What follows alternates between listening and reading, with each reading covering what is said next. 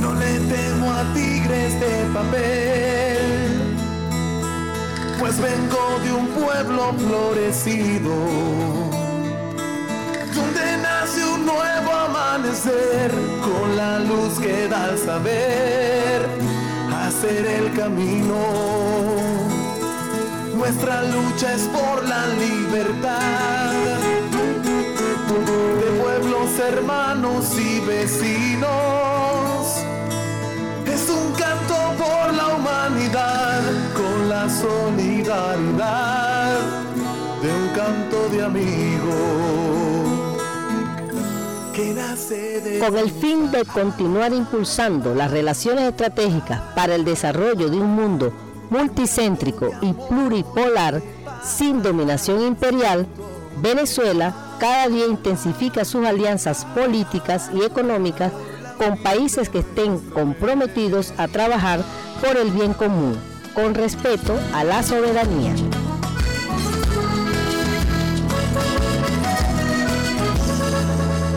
en un continente que sufrió invasión, saqueo y genocidio. Un grito de guerra y de. En Integración Mundial, en sintonía con la Asamblea Nacional Constituyente, daremos a conocer las alianzas, convenios y relaciones estratégicas de nuestro país con las economías emergentes, tal como lo estableció nuestro comandante Hugo Chávez en el Plan de la Patria, hoy Ley de la República. Sintoniza el programa Integración Mundial todos los lunes de 6 a 7 de la noche, con retransmisión los jueves a las 7 de la mañana y los viernes a las 5 de la tarde.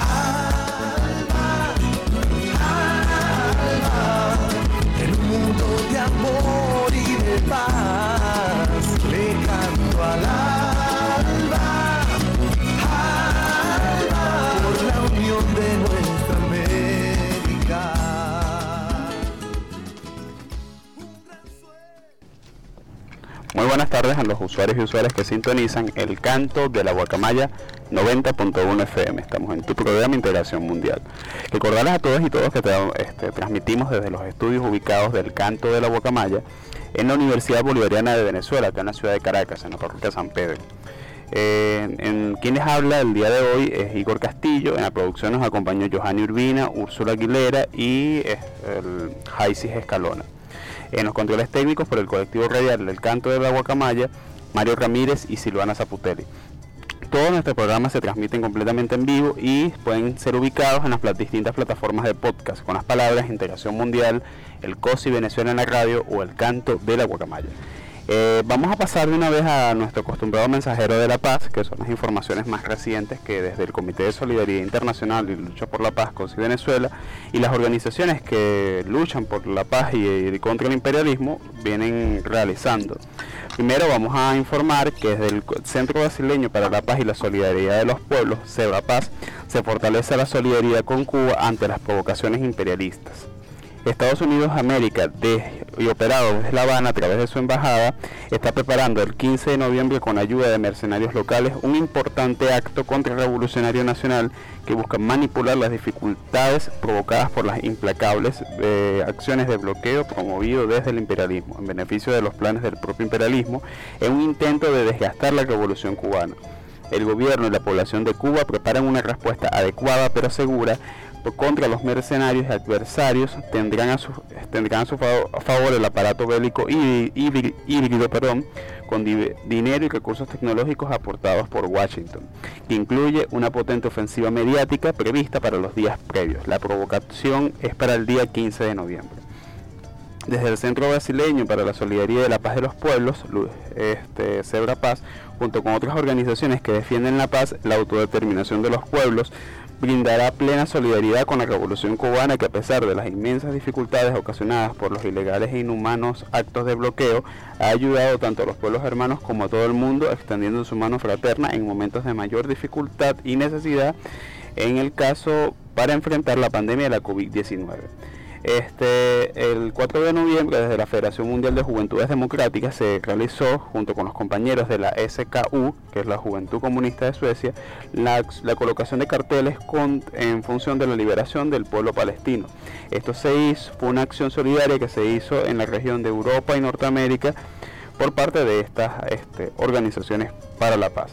Este, en nuestra tercera información que tenemos, que desde como bien es sabido, este, desde hace algunos días sucedió lo que fue un golpe de Estado en Sudán. Esto ha provocado una serie de acciones, tanto desde, los golpistas que están al frente, del gobierno sudanés y desde las organizaciones este, eh, revolucionarias y por la paz en Sudán han provocado una serie de respuestas, sobre todo en el contexto de del Oriente Próximo el gobierno de transición de Sudán ha sido derrocado por un golpe militar. Este golpe, largamente temido, fue la consecuencia inevitable del intento de reconciliación entre los líderes del levantamiento de 2019 y las fuerzas de la contrarrevolución. Las masas enfurecidas han vuelto a las calles de forma multitudinaria, demostrando que las reservas de la revolución sudanesa no se han agotado.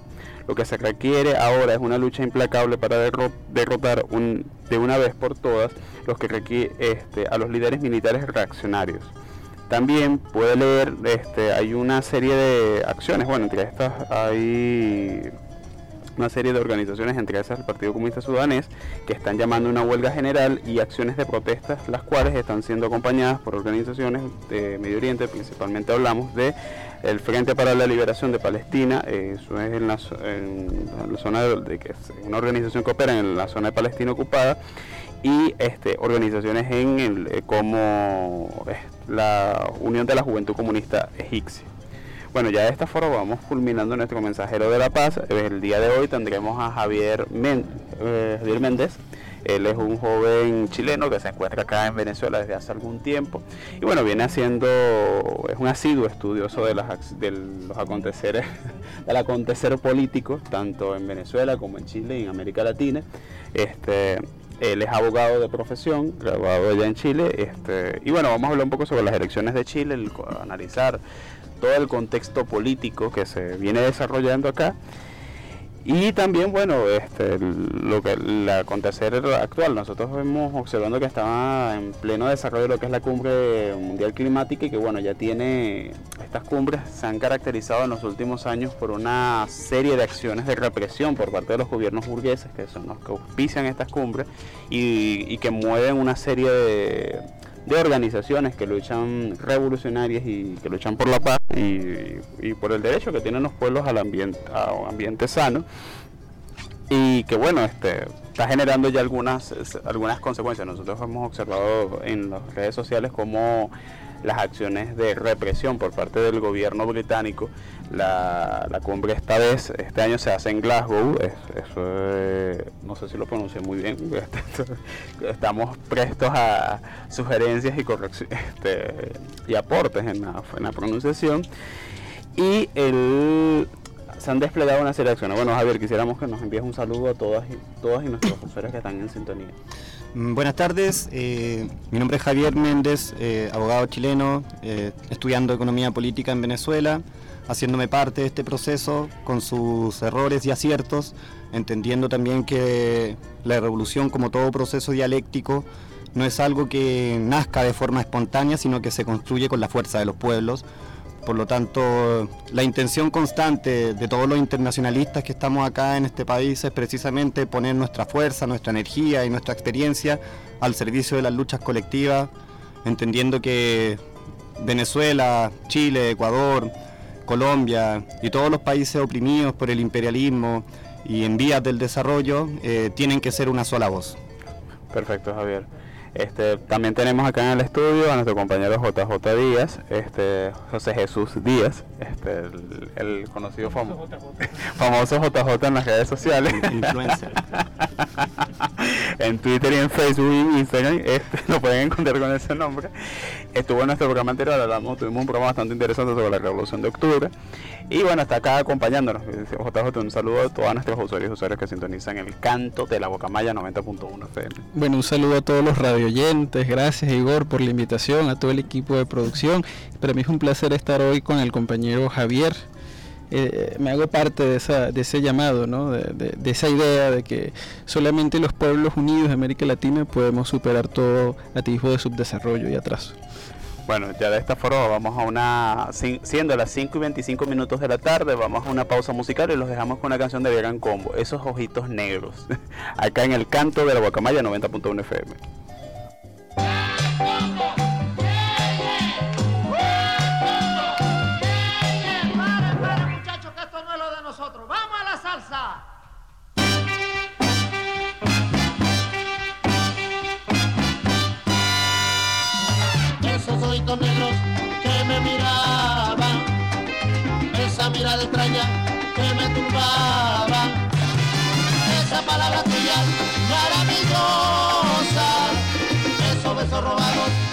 Tantas cosas, que te separó de mí, quien me robó tu querer, lo que yo lloré por ti, nunca lo vas a saber, no te puedo perdonar,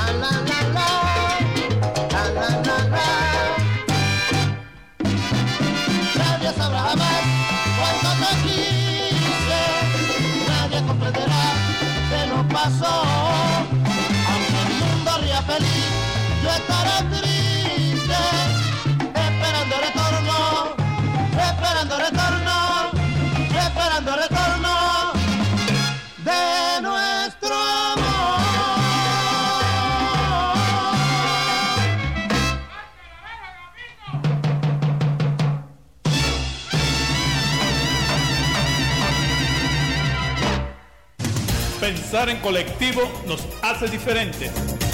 Somos el canto de la guacamaya 90.1 FM.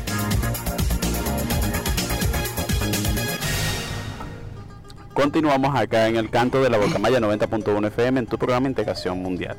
Este, pueden ubicarnos a través del 0414-386-8379, 0414-386-8379 para sus aportes, sugerencias o este, algunas apreciaciones que tengan sobre los contenidos que acá realizamos para todas y todos.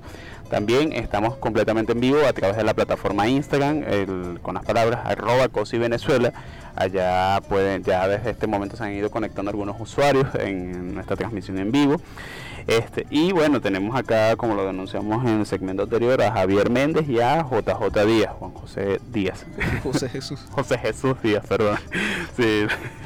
Este, hablábamos un poco sobre las elecciones. Quisiéramos hablar primero sobre lo que está sucediendo actualmente en Chile. Como sabemos, este, Chile tendrá próximamente unas elecciones a la presidencia. Son unas elecciones que, bueno, son una síntesis de, un, de una serie de acontecimientos políticos que han venido sucediendo en estos últimos cuatro años. Observamos en 2019 una serie de movilizaciones este, y bueno, de estas movilizaciones luego vino lo que fue el episodio de la pandemia, los momentos más álgidos de la pandemia de la COVID-19, luego lo que fue la Asamblea Nacional Constituyente. Entonces, bueno, quisiera que primero este, Javier nos indique un poco cuál es el escenario político a grandes rasgos que está sucediendo en los actuales momentos en Chile. Mm, bueno, en primer lugar, es imposible entender las elecciones actuales sin dar una mirada al estallido social que aconteció en Chile en el año 2019, el octubre rojo chileno. Eh, es muy importante entender que de partida este proceso no, es simplemente por un alza en el pasaje, como se trató de, minimizar la, acción política social, sino que viene de una acumulación de rabia, de desigualdades, de descontento social e institucional que nace primero por el movimiento estudiantil de los secundarios y que después explota como una bomba de racismo en toda la sociedad chilena, donde se suman amplias capas del pueblo. Otra cosa que es importante destacar es que esta idea de la constituyente no nace precisamente de las capas del pueblo ni del movimiento popular, sino que fue una, una consigna instaurada precisamente por los elementos más reformistas del movimiento, eh, incluso por los parlamentarios ya existentes. Por lo tanto, la Asamblea Constituyente nace como una forma de institucionalizar la rabia popular y evitar que, que avance a mayores eh, expresiones de organizaciones políticas de base. También dentro de este contexto es importante entender qué pasa con el movimiento mapuche, que está muy ligado. eh, se, levanta un movimiento mapuche muy potente que incluso el día de hoy está en estado de, de sitio, eh, todo el territorio mapuche, con un par de mapuches asesinados en estos últimos días y todo. Por lo tanto, eso también es algo que hay que destacar. Eh, la acusación constitucional al presidente Piñera, que fue aprobada ayer por 78 votos a favor, ahora necesita la aprobación del Senado. En Chile hay una Cámara eh, parlamentaria de dos mesas, o sea, la Cámara de Diputados y la Cámara de los Senadores, que tiene que aprobarse con dos tercios. Se ve bastante difícil que sea aprobado, pero sin embargo es un hito histórico en nuestra, en nuestra política nacional. Las elecciones en Chile se vienen bastante complejas. Hay di- distintos candidatos que de alguna forma buscan dentro de su discurso cambiar la institucionalidad, otros que también plantean mantenerla como tal, pero tienen un discurso aperturista. Eh, uno de ellos, eh, como el más característico para los movimientos populares, puede ser Gabriel Boric, que representa al Frente Amplio y a las fuerzas de izquierda un poco reformistas, que podrían ser, pero sin embargo con una larga trayectoria de luchas sociales. Él, él nació en el movimiento estudiantil del 2011 y desde ahí fue posicionándose como diputado, eh, etcétera, etcétera. Al día de hoy, eh, dentro de las potencias políticas en Chile, probablemente Boric sea una de, la- de las cartas más acertadas que se puedan plantear que ha levantado los miedos eternos de la derecha, los miedos eternos de los propietarios, de los grandes terratenientes, eh, los dueños de la tierra y las empresas ya están eh, reproduciendo el discurso de la inestabilidad económica, de, de todo este caos que trae cualquier... Volver a Chile, Venezuela, una cosa Exacto, así, Chilezuela, de hecho. Chilezuela. Chilezuela, que es parte de las discursivas que hay Exacto. actualmente contra, contra las fuerzas populares y contra la contra el proyecto venezolano.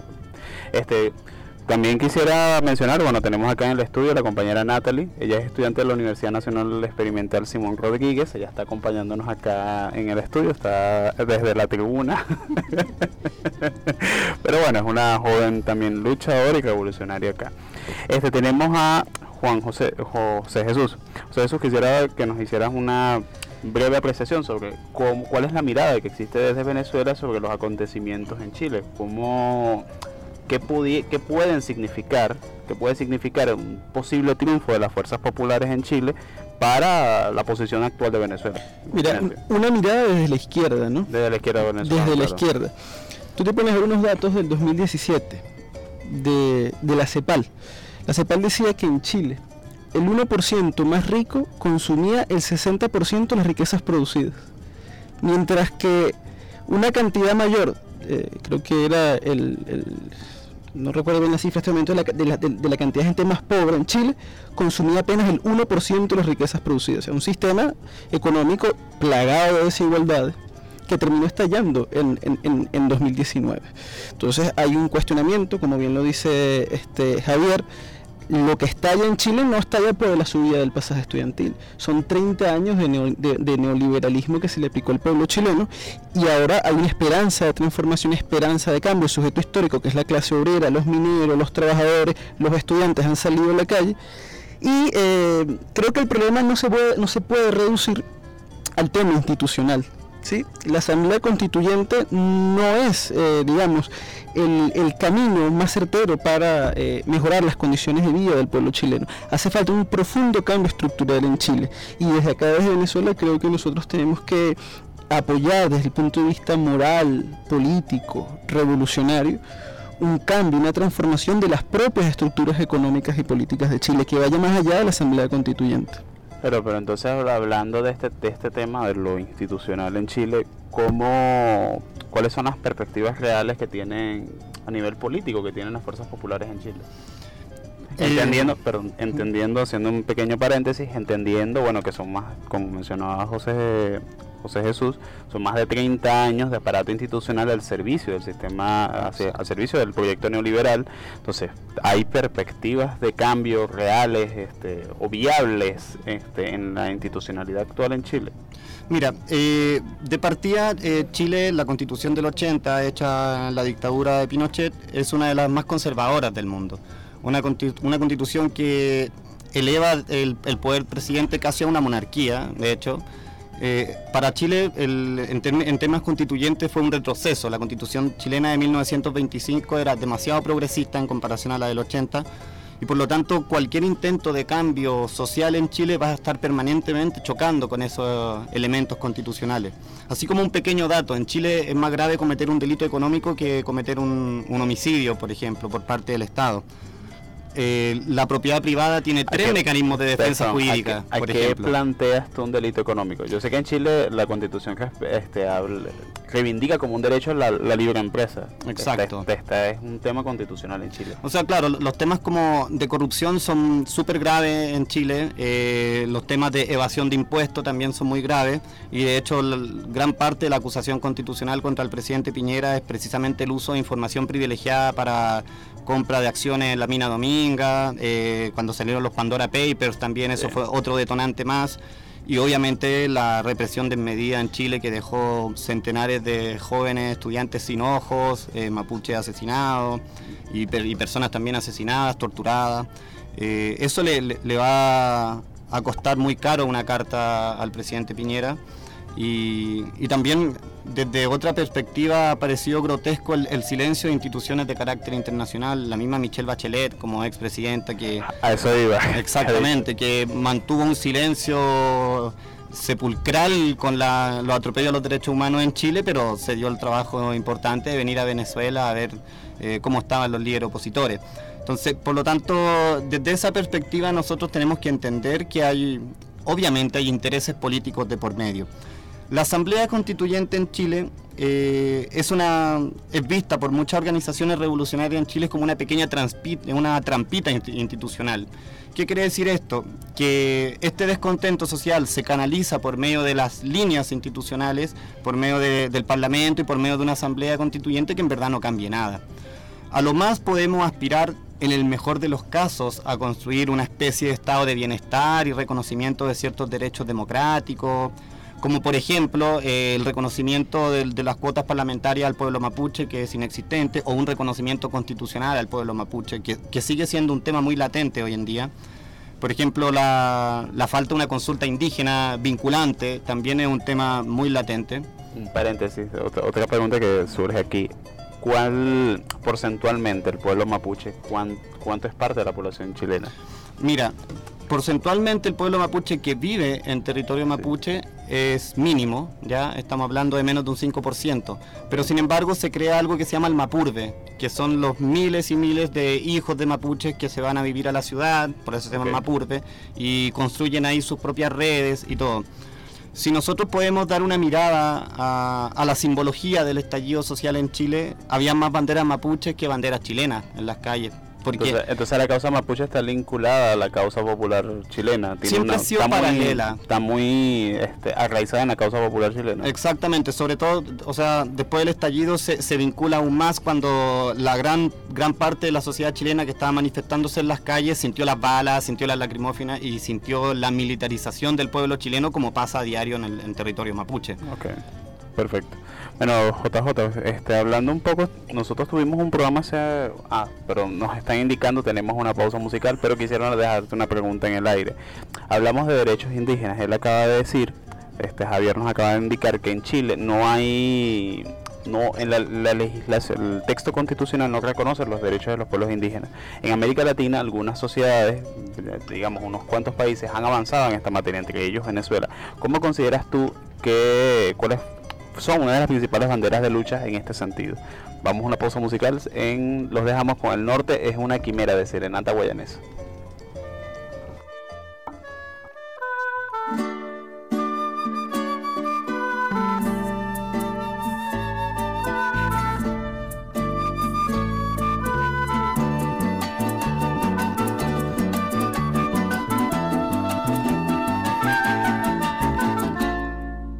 Me fui para Nueva York en busca de unos centavos y he regresado a Caracas como fuente de arriar pavos. El norte es una quimera, qué atrocidad, y dicen que allá se vive como un pasá. Me fui para Nueva York en busca de unos centavos y he regresado a Caracas como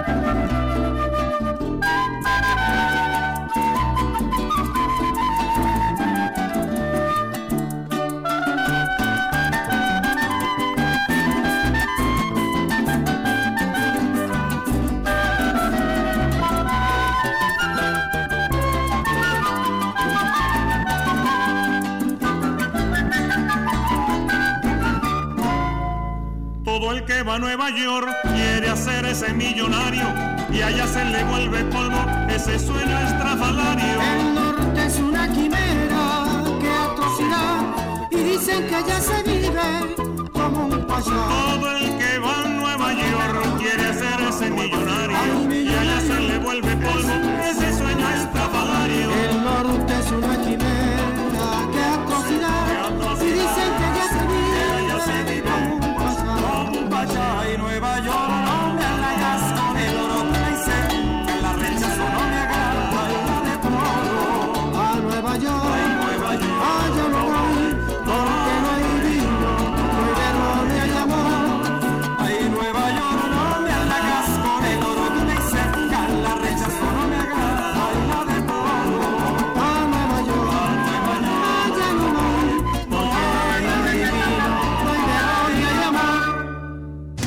Pensar en colectivo nos hace diferentes. Somos el canto de la guacamaya 90.1 FM. Continuamos en tu programa de Integración Mundial a través del canto de la Guacamaya 90.1 FM. Recordarles a nuestros usuarios, estamos completamente en vivo. Transmitimos desde los estudios del canto de la Guacamaya, ubicados perdón, en la Universidad Bolivariana de Venezuela, acá en la ciudad de Caracas, en el parroquia San Pedro. Vamos a nuestra siguiente sección que es Integrándonos al Mundo. Hablamos del apoyo ambiental para los países en desarrollo. Los grandes contaminantes o los, que, más emisiones generan son las naciones más industrializadas, por lo que todos los ojos en Glasgow estarían sobre los movimientos de China que no se ha adherido al Acuerdo de París. Es muy importante que la nación asiática, la que más emisiones de CO2, de dióxido de carbono produce, asuma su responsabilidad y se incorpore en los compromisos globales. En esta línea también es urgente el compromiso político de India, el de Estados Unidos y Reino Unido. Los países de los siete, del grupo de los siete, las economías y democracias más grandes del mundo, que reúnen la mitad de la economía total, han acordado reducir las emisiones a cero para 2050. En torno a un 70% de la economía mundial está alineada a los objetivos de crecimiento a cero, dice el presidente de la COP, de COP26, Alok Sharma. Aunque contaminen menos, los países en desarrollo también deben asumir los retos de protección del medio ambiente, solo que requieren del apoyo y los recursos de los países más ricos. Así que será una oportunidad para que las poblaciones más vulnerables de los efectos del cambio climático reciban un apoyo.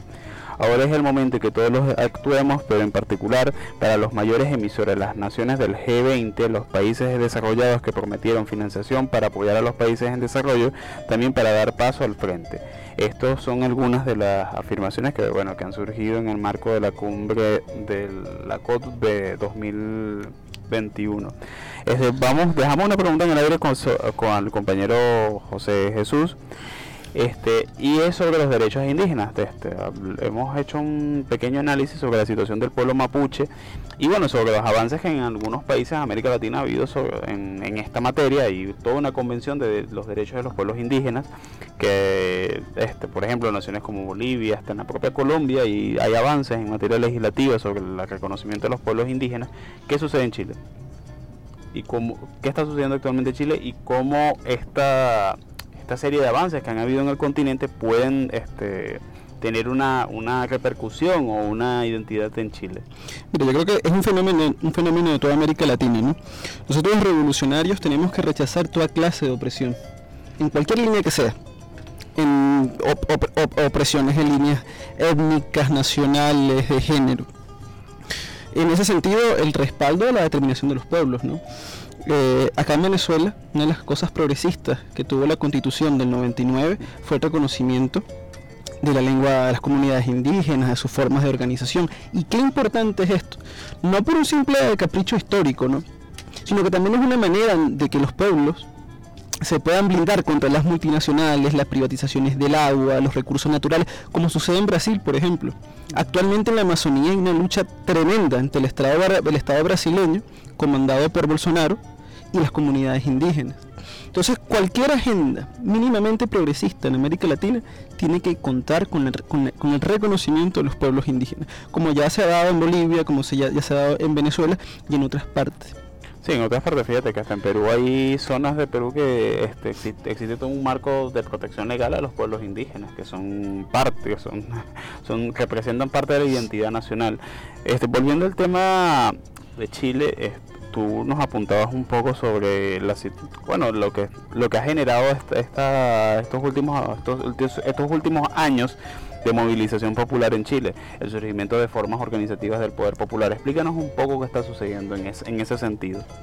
bueno, en primer lugar, Chile tiene una larga trayectoria de organizaciones territoriales de base construidas desde mucho antes la Unidad Popular. Eh, y que siguieron manifestándose, sobre todo, por ejemplo, en las grandes jornadas de protesta del 82, 83 y 86 contra la dictadura de Pinochet, eh, la proliferación de ollas comunes, de comités de defensa territorial, de, comités de madres que cuidaban a los, que buscaban a los detenidos desaparecidos y así sucesivamente. Hoy en día, eh, durante el estallido y la crisis económica que trajo la pandemia, esto eh, siguió multiplicándose exponencialmente. Hoy en día está lleno de ollas comunes en Chile que siguen enfrentando la carestía, está lleno de organizaciones territoriales de autodefensa que, que cuidan los territorios y asimismo pasa también en el pueblo mapuche de forma similar. Ahora, estas instituciones de carácter popular se diferencian mucho de lo que pasa acá en Venezuela, donde estas instituciones de carácter popular están ligadas directamente al Estado o a, alguna institución. O tienen una relación con el aparato gubernamental. En caso de Chile es todo lo contrario. nosotros en Chile decimos la revolución y el poder popular se hará con el Estado, desde el Estado o incluso contra el Estado. Y esa ha sido la, tónica permanente en Chile, o sea, desde la dictadura, el regreso a la democracia tutelada que tiene Chile, eh, hemos seguido construyendo organizaciones de base, organizaciones que representan la dignidad de los pueblos, el poder popular, organizaciones por el derecho a la vivienda, que en Chile es un problema súper grave, eh, el hábitat hay zonas enteras de sacrificio donde empresas han puesto sus sedes y han destruido ciudades y pueblos enteros, contaminándolo, como fue el caso de Freirina hace unos años atrás. Y en el sur de Chile después de la crisis de los salmones, que fueron pueblos que quedaron totalmente devastados, donde la gente realmente no podía vivir, contaminados por completo, donde fueron grandes zonas de protesta social de organizaciones territoriales y populares contra los agentes del Estado y, las vinculaciones burocráticas que tenían tanto empresas con parlamentarios, etcétera. Incluso lo podemos ver en lo que fue la ley de pesca en Chile, que se firmó una ley aprobada por parlamentarios pagados, en, su mayoría por grandes empresarios, donde el mar chileno se entregó a siete familias y los pescadores artesanales quedaron fuera de esas discusiones y no pudieron volver a seguir pescando hasta que eh, han empezado a reorganizarse para derogar esa ley. ¿Qué quiere decir esto? Que las instituciones populares que se han creado en Chile antes y después del estallido tienen una vigencia muy importante y considero también que sería muy interesante ver cómo vinculamos simbióticamente lo que pasa allá en Chile con estas organizaciones populares de carácter autónomo y lo que pasa acá en Venezuela con las organizaciones de base que están ligadas de alguna forma a la institución.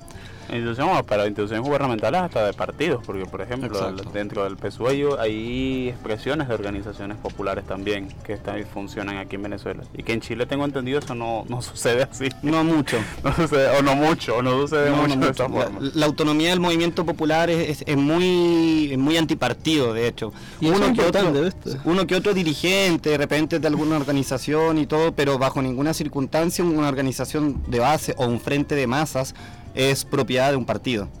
Todo lo Claro. contrario, el partido tiene que poner su, su servicio y sus conocimientos y sus militantes al servicio de la organización. Ok, perfecto. Este, bueno, vamos con JJ. Este, quisiéramos abordar un poco, ya entrando un poco el tema ambiental, es qué se está discutiendo ahorita en Glasgow, cuáles son los grandes rasgos, este, los elementos más neurálgicos, ¿no? del- de, la cumbre climática. Mira, el cambio climático en los años 70 parecía una cosa lejana. Una cosa lejana que no que afectía, afecta- a afectar a las futuras generaciones. Ya en el siglo XXI, en lo que va del siglo XXI, se empieza a generar las primeras afectaciones en las principales metrópolis capitalistas, en Estados Unidos, en Alemania.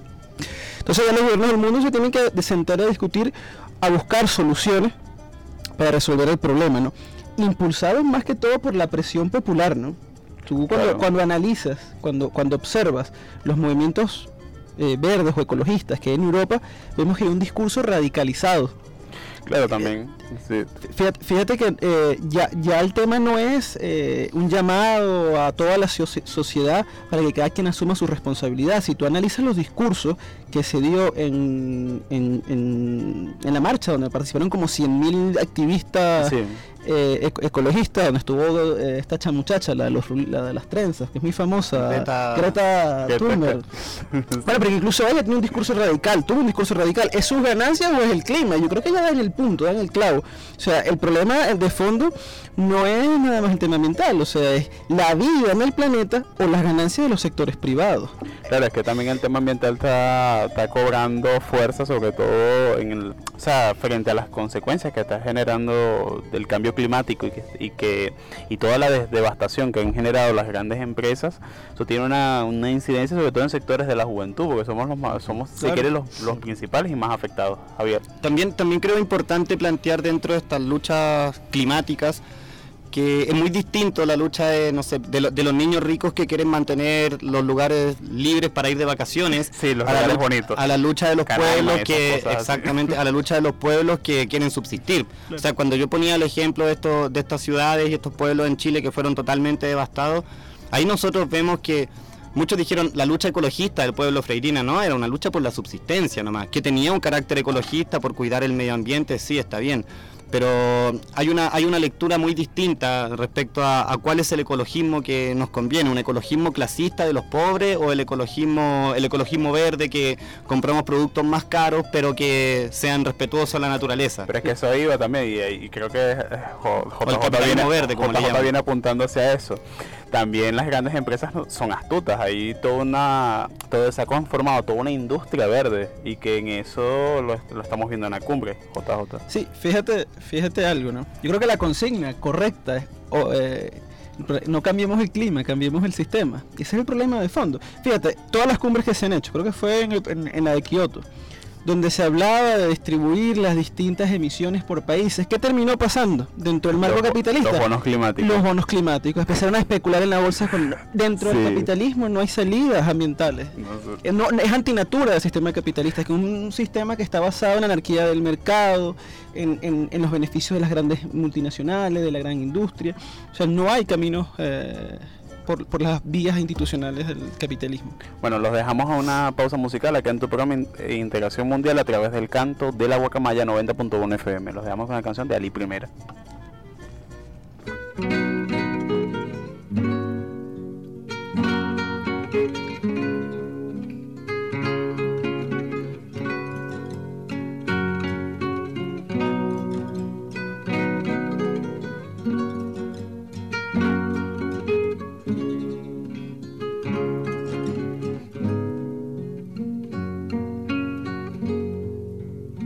Hacen mil hombres nacieron, múltiples como la caña, las de un niño, hombre y pueblo.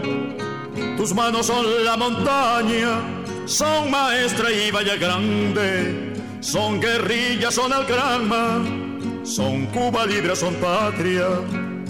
Tus manos siguen viviendo, dicen pueblo, pueblo, pueblo. Tus manos siguen viviendo, dicen fuego, fuego, fuego.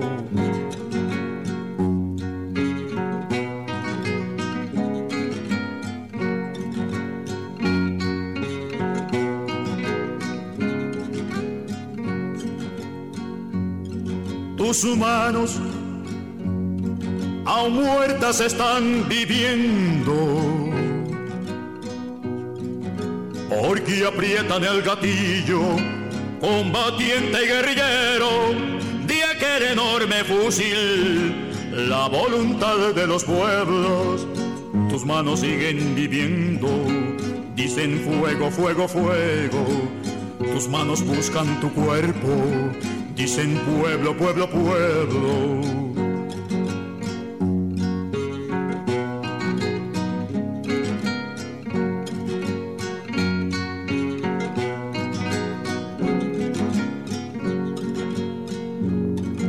Tus manos las está besando el pueblo.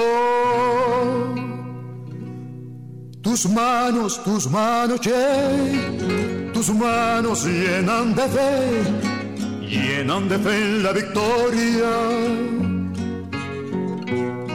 Tus manos, tus manos, che, cantando les dice el pueblo, hasta siempre venceré.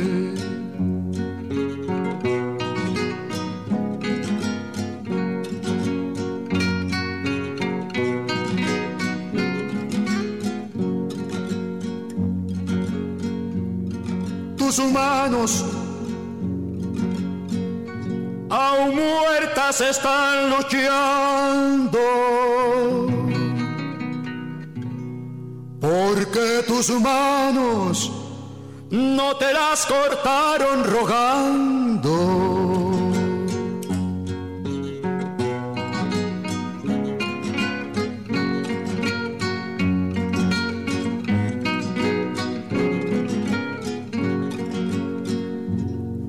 Tus manos aún muertas están luchando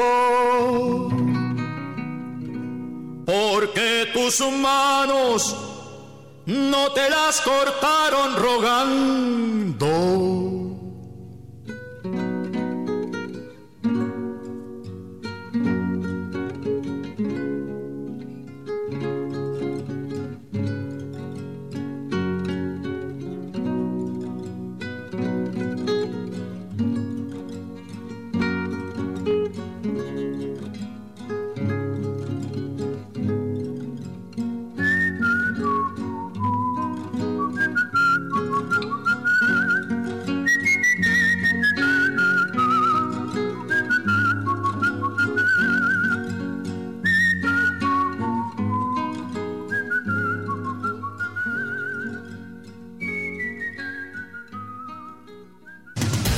Pensar en colectivo nos hace diferentes.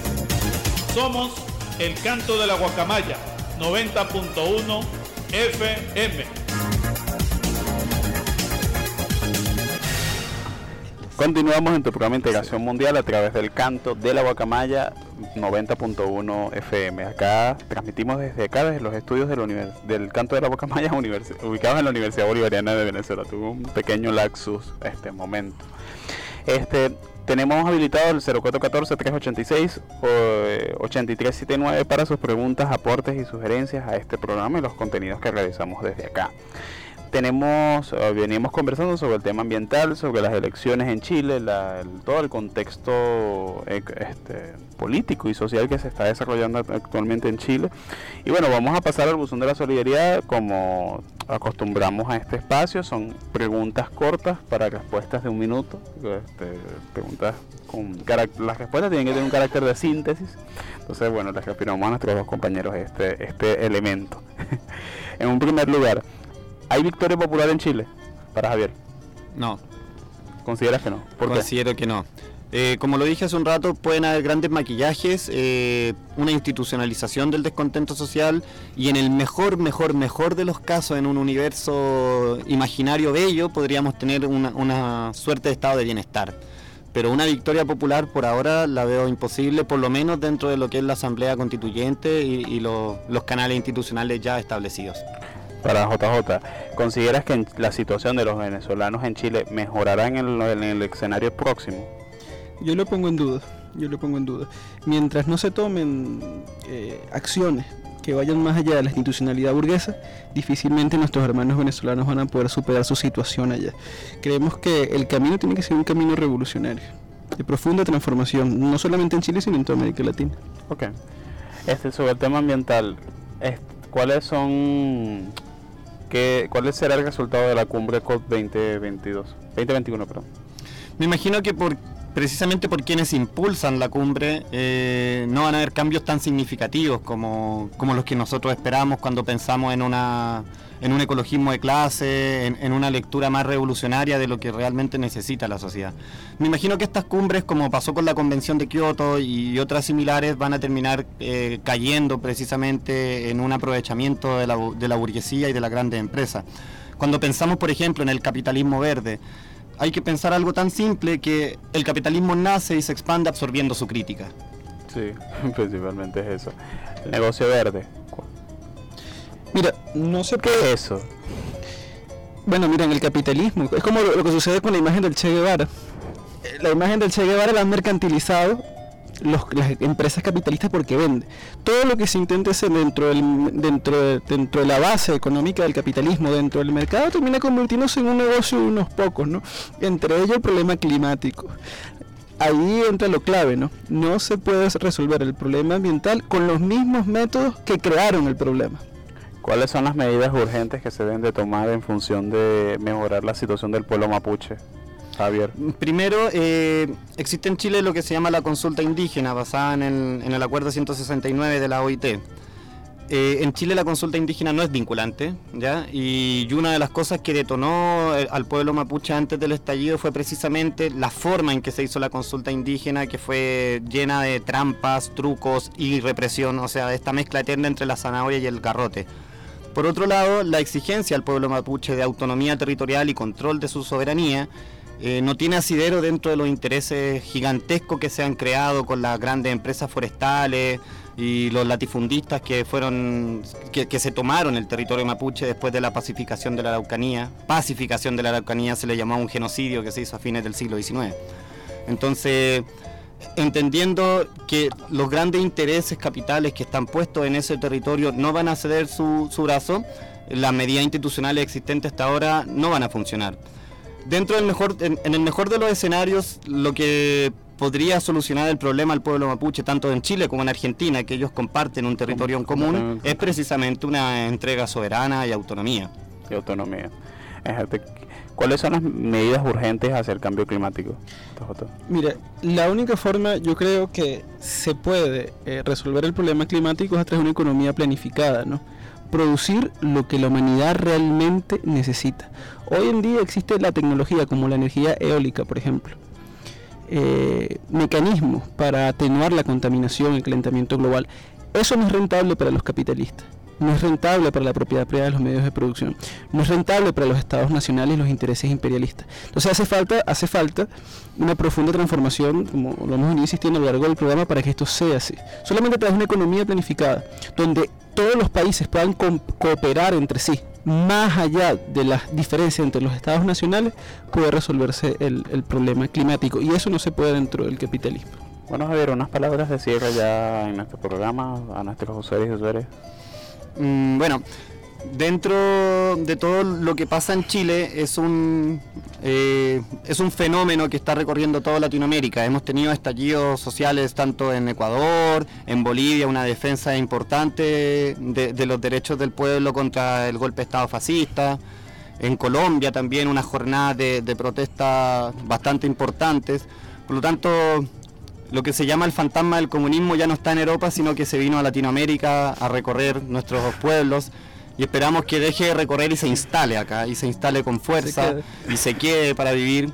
Y esperamos que también dentro de, esa, de ese recorrido latinoamérico, eh, por Latinoamérica se instale también definitivamente en Venezuela y que podamos seguir impulsando esta patria grande y esta revolución popular, esta revolución auténtica, donde los pobres tengan voz, donde los pobres eh, tengan participación y se hagan cargo de decidir su futuro.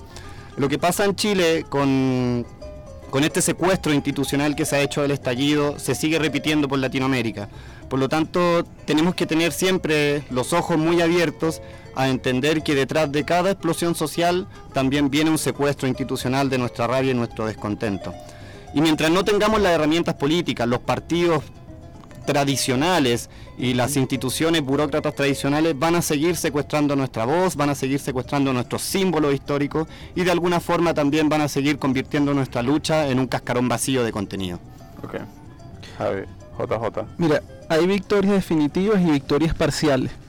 Si tú analizas las luchas que se dieron en, en 2019 en- eh, y en 2020, en Colombia, en Chile, vemos victorias importantes. El pueblo chileno logró tumbar la subida del pasaje. El pueblo colombiano logró echar para atrás la reforma tributaria. Sí. Entonces, en el siglo XX hay que recordar aquella canción de Pablo Milanés que dice, el nacimiento de un mundo se postergó por un momento. Bueno, nosotros necesitamos que ese mundo nazca en este siglo XXI y para eso estamos nosotros. Creemos que el cambio, el problema del clima, lo que sucede en Chile, sucede en Colombia y en América Latina tiene relación. Sí. Entonces somos nosotros, los pueblos del mundo, los que tenemos que alzarnos y hacer de ese fantasma que es el comunismo una cuestión natural en los pueblos de América Latina. Ya de esta forma vamos culminando nuestro programa de integración mundial a través del canto de la Guacamaya 90.1 FM. Este, recordarles, transmitimos, tuvimos para ustedes Igor Castillo en la moderación, en los controles técnicos eh, Mario Ramírez y Silvana Zaputelli, en la dirección la Junta Directiva Nacional del COSI. Será hasta una próxima oportunidad. Los dejamos con una canción que bueno, que es ícono ¿no? de las luchas del pueblo chileno, que es el baile de los que sobran, de los prisioneros.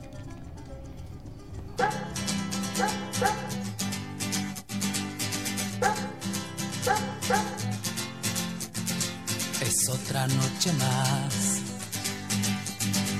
de caminar. Es otro fin de mes sin novedad.